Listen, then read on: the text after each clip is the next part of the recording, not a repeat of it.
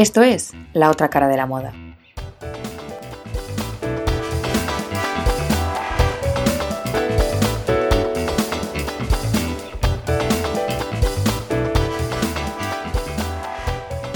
Buenas a todos, mi nombre es Paula Chavaris. Soy una apasionada de la ropa, las tendencias y todo lo relativo al mundo de la moda. Bienvenidos a mi podcast.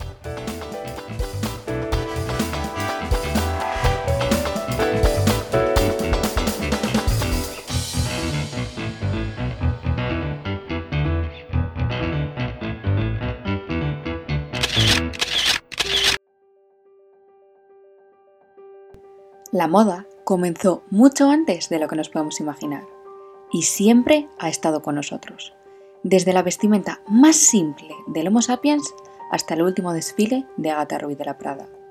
Nos acompaña allá donde vayamos y está presente constantemente. Queramos o no, tiene una gran importancia en la actualidad, para muchos llegando a considerarse un arte.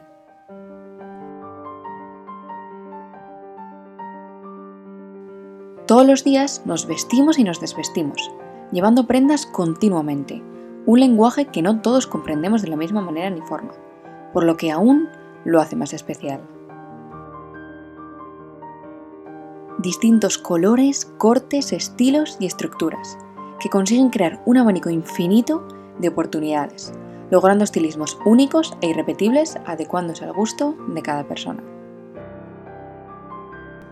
La moda tiene un sinfín de versiones, está en constante actualización y basta con salir a la calle y ver los distintos que somos entre nosotros mismos. ¿Cuántas marcas conocéis?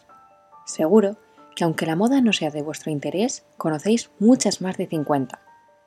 Pero, ¿sabéis lo difícil que es posicionarse con una firma? ¿Los esfuerzos y todo el trabajo detrás de una colección? ¿O las horas empleadas en confeccionar una única prenda? La moda es tan amplia como a la vez tan limitada a la hora de mantenerse y seguir a flote en el sector. Gracias a los diseñadores que han podido crear un mundo lleno de posibilidades y de oportunidades para poder vestir. Romántico, bohemio, casual, sexy, son solo cuatro estilos que llevan en la industria infinidad de tiempo. Va y viene, así es la moda, cíclica, los pantalones campana, el tiro bajo, zapatillas con plataformas o las camisas de cuadros se reinventan y se actualizan para cuando menos lo esperéis, ahí están. Volverán a nuestras vidas. ¿Y sabéis quiénes rigen estas tendencias? Los desfiles con sus colecciones. Asimismo, es un sector que comunica a la vez que viste. La ropa transmite vivencias, sensaciones y sentimientos, los mismos con los que crean. Para ello, en este primer programa, el diseñador Álvaro Calafat nos lo dirá de primera mano, cómo de importante es para él plasmar sus vivencias en las confecciones. Dos colecciones creadas y en camino a la tercera. Muchos proyectos recientes con los que estás consiguiendo mucha visibilidad y muchísimo trabajo y esfuerzo de por medio. Para empezar a conocerte un poco más, cuéntanos quién es Álvaro Calafat. Bueno, pues que la FAT es ahora mismo una marca, ¿ya? Y, y, bueno, lo que hacemos es un poco un trabajo de diseño de autor, en el que, bueno, con ya dos colecciones que llevamos, una tercera en camino, lo que vamos a hacer, pues, es de una manera u otra intentar darle a la industria de la moda nacional, de que yo soy de España, eh, pues un, un carácter mucho más independiente, con calidad, creatividad y técnica que al final lo que refleje o lo que a lo que se traduzca sea que la industria de la moda internacional o de primer nivel pues se fije un poco en nosotros. Entonces son digamos los códigos que tenemos preestablecidos como objetivo y, y un poco estamos en eso ahora mismo. Y luego, por ejemplo, trabajas y has comentado el grupo en sí, ¿quiénes sois? ¿O solo es una persona o sois dos o cómo va?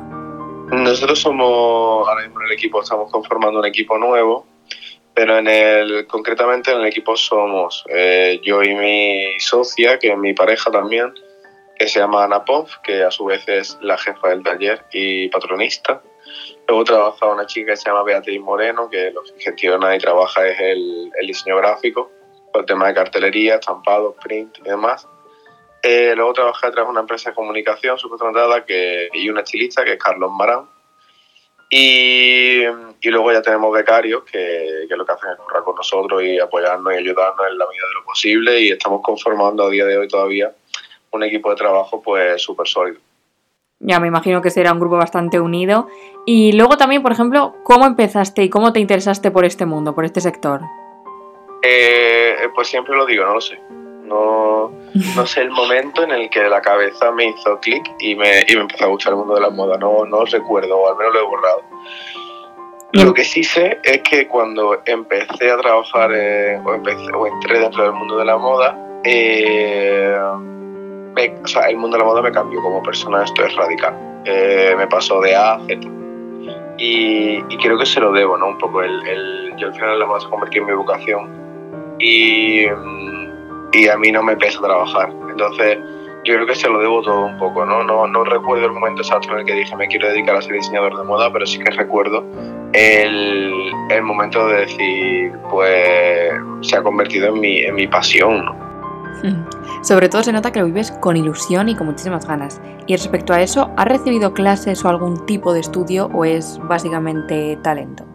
Mm, yo hice la carrera de diseño de moda en la Escuela de Arte de Cádiz, eh, en la que bueno, tuve muy buenos profesores como fue Francisco Cortés, To Campos, Isabel Kaiser. Han sido profesores que, que realmente me han ayudado a la hora de desarrollar mi propia carrera. Y y después de hecho hice un máster en Cedra San Martín donde ya aprendí cómo realmente funcionaba el diseño y el mundo de la moda. Vale, o sea que al final sí que has tenido formación y me, bueno, me imagino que a día de hoy todavía seguirás formándote. Sí, yo sí, yo sigo formándome, o sea, eh, mi chica concretamente ahora está haciendo un máster de sastrería eh, en alta sastrería y, y, seguimos formándonos no por nada, sino porque ya al final no lo sé todo eh, una manera que tengo muy guay de formarme dando clases en la universidad, que, que, me hace, a la hora de dar clases, sí que es verdad que aprendes muchísimo, de, tanto de los alumnos como del entorno que te rodea en la propia clase. Y también es verdad que yo me sigo formando, no quizá en escuela, pero sí en conversaciones y debates con diseñadores que son mucho más grandes que yo y que intento eh, pues mesas redondas, conferencias, asistir por el mero hecho de preguntar y de gestionar un poco la, la, bueno, pues los conocimientos que ellos tienen adaptados a mí. Ya, por supuesto, al final es lo que dices, tú con tus alumnos me imagino que ellos te, se nutrirán de ti y al contrario, y al final te pasará lo mismo a ti con los diseñadores, pues, por así decirlo, de grandes marcas. Sí, justo, justo. Mm. Y luego, por ejemplo, eh, una cosa que personalmente me fascina de los diseñadores es el nivel tan alto de creatividad. ¿De dónde la sacáis? Eh, pues mira, justo el sábado que viene doy una clase en la universidad que trata sobre eso. Eh, yo personalmente tengo mi forma de trabajar y mi metodología de trabajo. Esto no quiere decir que, que sea una verdad impepinable y que lo que yo diga sea lo que vaya a misa, ¿no? Es mi forma de trabajar que a mí me viene bien. Entonces, claro, la creatividad es muy personal, muy, muy, muy personal. Entonces yo creo que yo la trabajo desde un punto de vista de hacer colecciones y de hacer proyectos que realmente los sientas. Si tú haces proyectos que no sientes o con conceptos que no tienen profundidad y que son vacíos, lo que eh, al final termina eh, detonando en, en, una falta de creatividad y en mediocridad. Hmm. Entonces yo creo que la, el mayor estímulo que tiene que tener un proyecto es que te, al, al autor, porque al final somos, de una manera u otra, somos artistas. Yo ya estoy desarrollando mi faceta de empresario, pero a la hora de desarrollar la faceta de empresario no puedo perder la otra faceta, que es la que me ha hecho llegar hasta aquí. Entonces, necesito estar en la línea entre las dos, ¿no? de lo que funciona y de lo que puedo crear de la manera más, digamos, más artística. Entonces, yo lo que creo es que a la hora de desarrollar cualquier proyecto, lo que tenemos que intentar es eh, eh, hacer que la creatividad florezca desde un punto de vista inteligente, polémico y, y que al final no deje indiferente a nadie. Claro. Eso sí que sobre todo sea eso especial, eso que dices que se nota al final que hay mucho trabajo detrás porque tenéis un trabajo excepcional y sobre todo las ganas, que yo creo que pues ahí emerge básicamente todo el trabajo.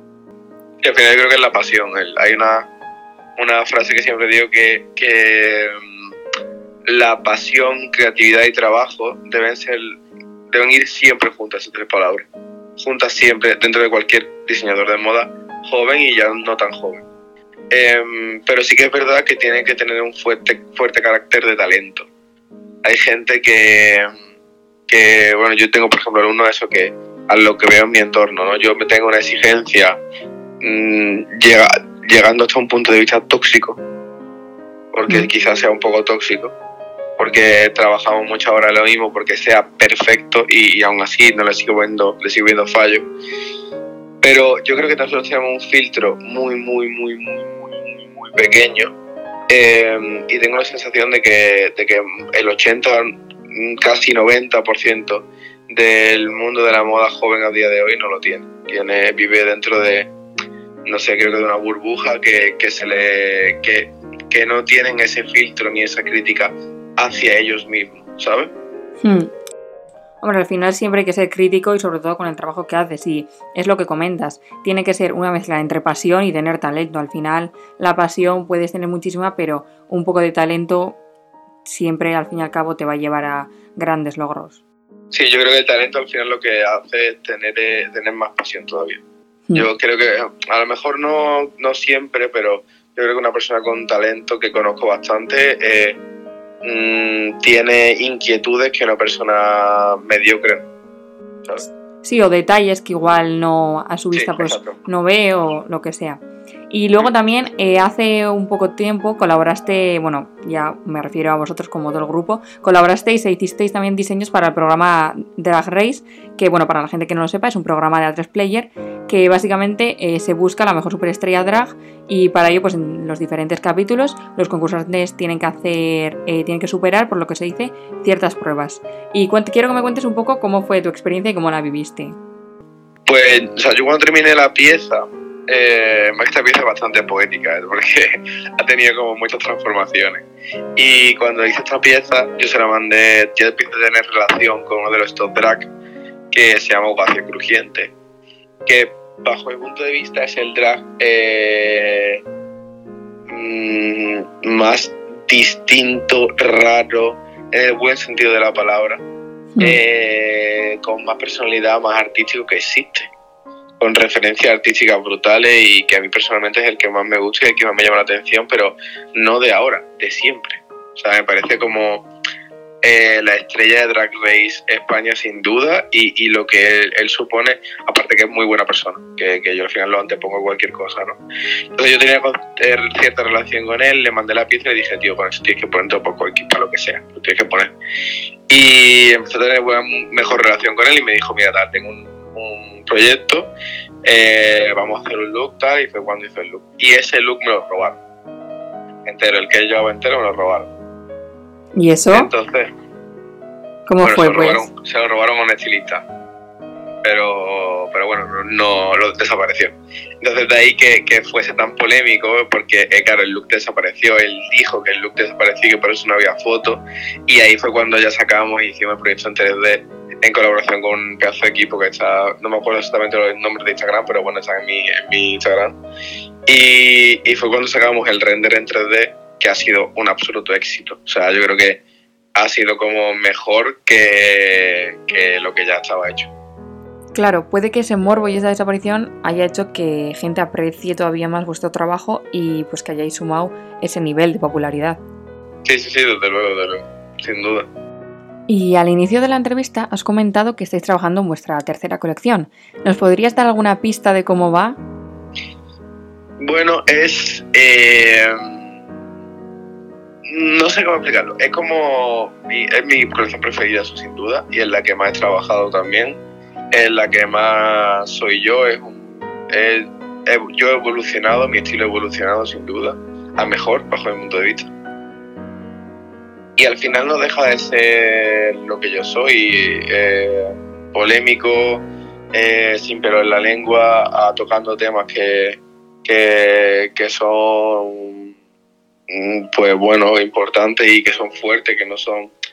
Eh, o sea, la versión se llama les y, y trata un poco sobre un viaje espiritual que hice por una circunstancia negativa que pasamos en mi entorno.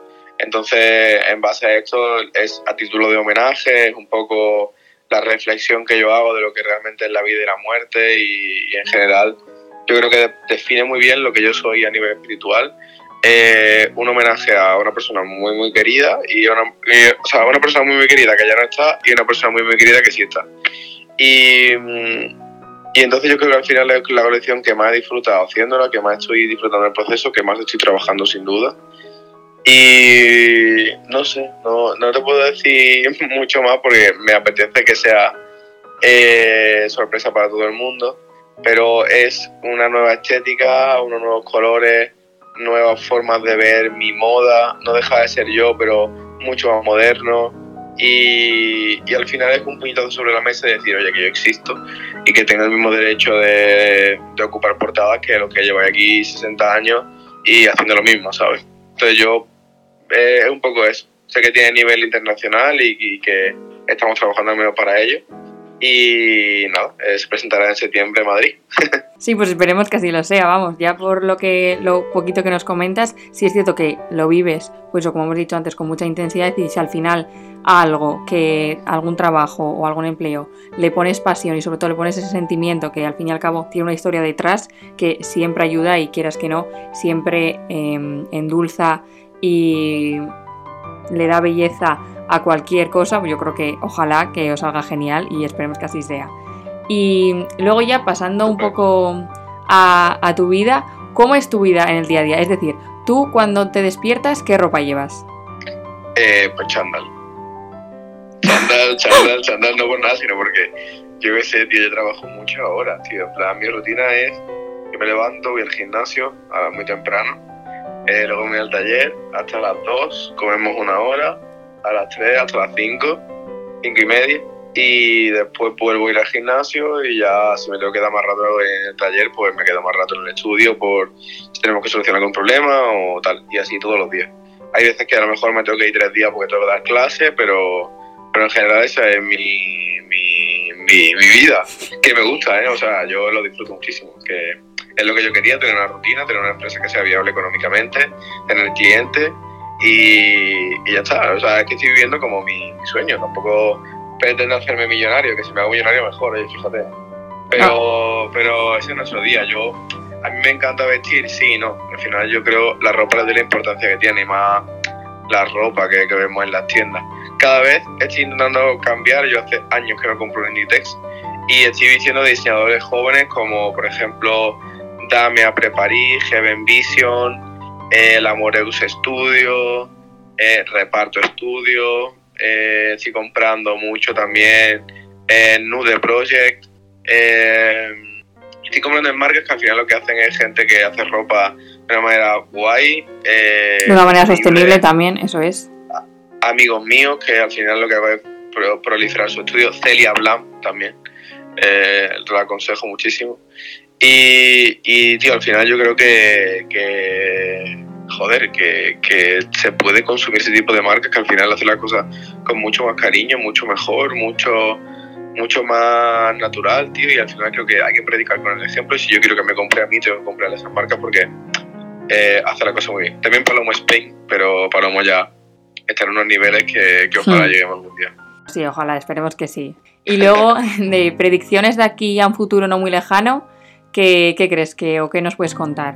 Bueno, pues nosotros vamos, eh, estamos haciendo ya una línea de venta comercial bastante empresarial estudiada, dejando ya un poco de ser diseñadores que hacen colecciones artísticas y puntos, sino que hay una estrategia comercial detrás, una estrategia de venta, eh, posibilidad de venta en mercados eh, físicos, en tiendas físicas, que yo creo que es un, digamos, una meta que todos los diseñadores queremos llegar, tener un perchero con nuestro nombre. Y y estamos ahí, estamos ahí, estamos eh, trabajando para que se haga todo lo mejor posible y darle la calidad al público que, que, queremos que tenga. Yo creo que la gente se ponga mi ropa y que sean piezas que puedan heredar, no que mi chaqueta se te reviente al tercer lavado. Entonces, eh, trabajar para eso, para llegar a esas calidades y dentro de un precio razonable completamente. Y no volvernos locos con el tema de, bueno, de querer llegar a de querer llegar a todo el mundo sin tener la posibilidad de llegar a todo el mundo. Vamos poco a poco. Y, una cosa que me dijo una persona súper importante para mí es que disfrutase de, los procesos, que al final eh, llegar arriba se hace muy, muy rápido y cuando llegan no te das cuenta de lo que has hecho.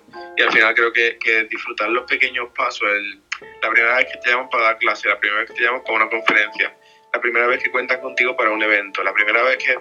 Esas primeras veces nunca más van a volver a pasar. Y entonces creo que, que estoy ahora mismo en un punto en el que me he dado cuenta de esto y estoy como disfrutando todo, ¿sabes? Eh, pues disfruto muchísimo cada vez que alguien famoso se pone mi ropa, disfruto muchísimo cada vez que, que me dan una oportunidad que el resto no tiene, disfruto muchísimo cada vez que me llaman para dar clases y, y joder, al final estoy disfrutando del momento y estoy mucho más feliz que, que si quisiera de una manera ansiosa llegar ya a la cima y cuando llegue me he llegado y venga, ahora qué, que es lo siguiente, ¿sabes? estoy como en ese punto ahora mismo, disfrutando de los procesos que estoy teniendo a mi alrededor, disfrutando de, de la avanzadilla que estoy pegando y que creo que, que, seguiremos adelante porque ya te digo, la colección de septiembre es lo mejor que yo he hecho hasta ahora, sin duda, sin duda. O sea, va a ser un punto de inflexión positiva, estoy completamente seguro. Y, nada, en general, pues esa es la estructura que estamos creando para, digamos, de aquí al año que viene, pues tener como, como no, tener una, una, estructura empresarial y, una, y un formato de venta mucho más cómodo para vosotros como, como clientes y para nosotros como empresa. Y al final, pues generar liquidez, generar una economía circular que sea sostenible a nivel humano y poder tener cada vez más, más trabajadores y mejores y poder tener cada vez mejor cosas. Eso es, todo es un ciclo y lo grave del asunto es no disfrutar del camino, del proceso que se realiza y el que realizáis. Al fin y al cabo, todo el mundo sabe que el final merece la pena, pero no hay que olvidar los esfuerzos y lo positivo más todo lo aprendido eh, durante el proyecto. Y dicho esto, si quieres vamos a pasar al juego que te he preparado y al que le haré a todos los entrevistados para conocer esa faceta vuestra más personal. Entonces, cuéntanos quién es tu diseñador favorito. ¿Tiene que ser uno? Pueden ser dos. Pueden ser dos, te dejo que sean dos. Mm, vale, yo diría Virgil Abloh, sin duda. ¿Mm? Y Alexander McQueen. Vale. Luego, prenda de ropa favorita. El balón que hemos hecho en anteriores colecciones, la pieza de porcelana. Vale. Eh, prenda que más cariño tengas en tu armario. Eh, oh, wow. Mm, una gabardina del abuelo de mi novia. Mira. Y una prenda que amarías tener, pero por presupuesto o porque por lo que sea, pues no, no has podido obtener. la chaqueta multipocket del Vuitton. Vale, eh, luego, eh, de casa no puedes salir sin... El móvil. Vale. Y ya luego, para terminar, un look al que siempre recurres cuando no sabes qué ponerte. Un conjunto que tengo blanco, o sea, como crudo, con chaqueta y pantalón y un cuello vuelto marrón. Siempre me pongo lo mismo cuando digo, Dios, qué mierda me pongo, pan eso. Eh, siempre así. vale, perfecto. Y ya para terminar, ¿algún consejo que te gustaría darle a algún diseñador que esté comenzando? Eh, oh, wow. Que mm, si quiere montar su marca se entienda que lo que necesita es dinero y que necesita mucho dinero. Y que muchas veces es más sencillo equivocarse con el dinero de otro, que viva el mundo de la moda para ver si realmente le gusta, que busque la excelencia en todo lo que haga y que al final el tiempo y el universo le llevará su camino, que no se empeñe en una cosa porque eh, la gente debe fluir y cuando fluya a lo mejor se da cuenta de, lo que quiere y de lo que no quiere. No te esfuerces porque al final yo conozco muchas, o sea, yo conozco muchas más marcas que fracasan que que triunfan. Muchas más. O sea, el 80% fracasa. Y ese fracaso pues tiene que, transformarse en, en, en aprendizaje. Y al final la moda requiere muchísimo capital, muchísimo dinero y, bueno, pues primero afronta cómo quieres a nivel empresarial enfocar tu empresa y cuando tengas esto, pues ya tírate a la piscina. Yo le aconsejo a todo el mundo que sea valiente, pero con los pies en la tierra, que no se arruine. Hmm. Sí, que al final es muy fácil decirlo, pero que luego a la hora de la verdad hay que tener mucho cuidado y sobre todo, eh, pues eso, mm, saber qué es lo que se está haciendo. Claro, y que todo, y que todo vale dinero, todo hmm. absolutamente. O sea, desde el, papel para envolver una camiseta o el plástico para envolver una camiseta, hasta la máquina que te compre, hasta la etiqueta del pantalón, no puedes pedir cinco etiquetas, tienes que pedir 300 euros en etiquetas porque no te venden, si no, ¿sabes? Entonces, hmm. todo vale mucho dinero. Y, eso la gente no lo entiende, la gente se cree que, que, es mucho más sencillo. Es un juego y que vendiendo cinco camisetas puercas puedes sobrevivir y no. Bueno, pues muchas gracias por contarnos un poco sobre todo tu mundo y la profesión y el trabajo que estáis realizando, que espero que en septiembre lo mm, petéis y de verdad que os vaya súper, súper bien porque creo que hacéis un trabajo muy bueno y os lo ocurréis muchísimo como para estar eh, en revistas internacionales, nacionales y de todos los calibres. Súper, pues muchísimas gracias Paula, de verdad. Calafat como la cabeza visible de su equipo, nos ha dejado claro que este mundo no es cuestión de querer. Hay que valer y sobre todo ponerle pasión a cada pieza, cuidarla con un cariño y precisión excepcional. El sentimiento que tiene un diseñador por sus colecciones es único. No solo es una prenda estudiada al más mínimo detalle, son muchas vivencias plasmadas en la ropa. Muchísimas gracias por escuchar La otra cara de la moda. Nos vemos el próximo sábado con una nueva profesión. Un beso y a vivir la moda.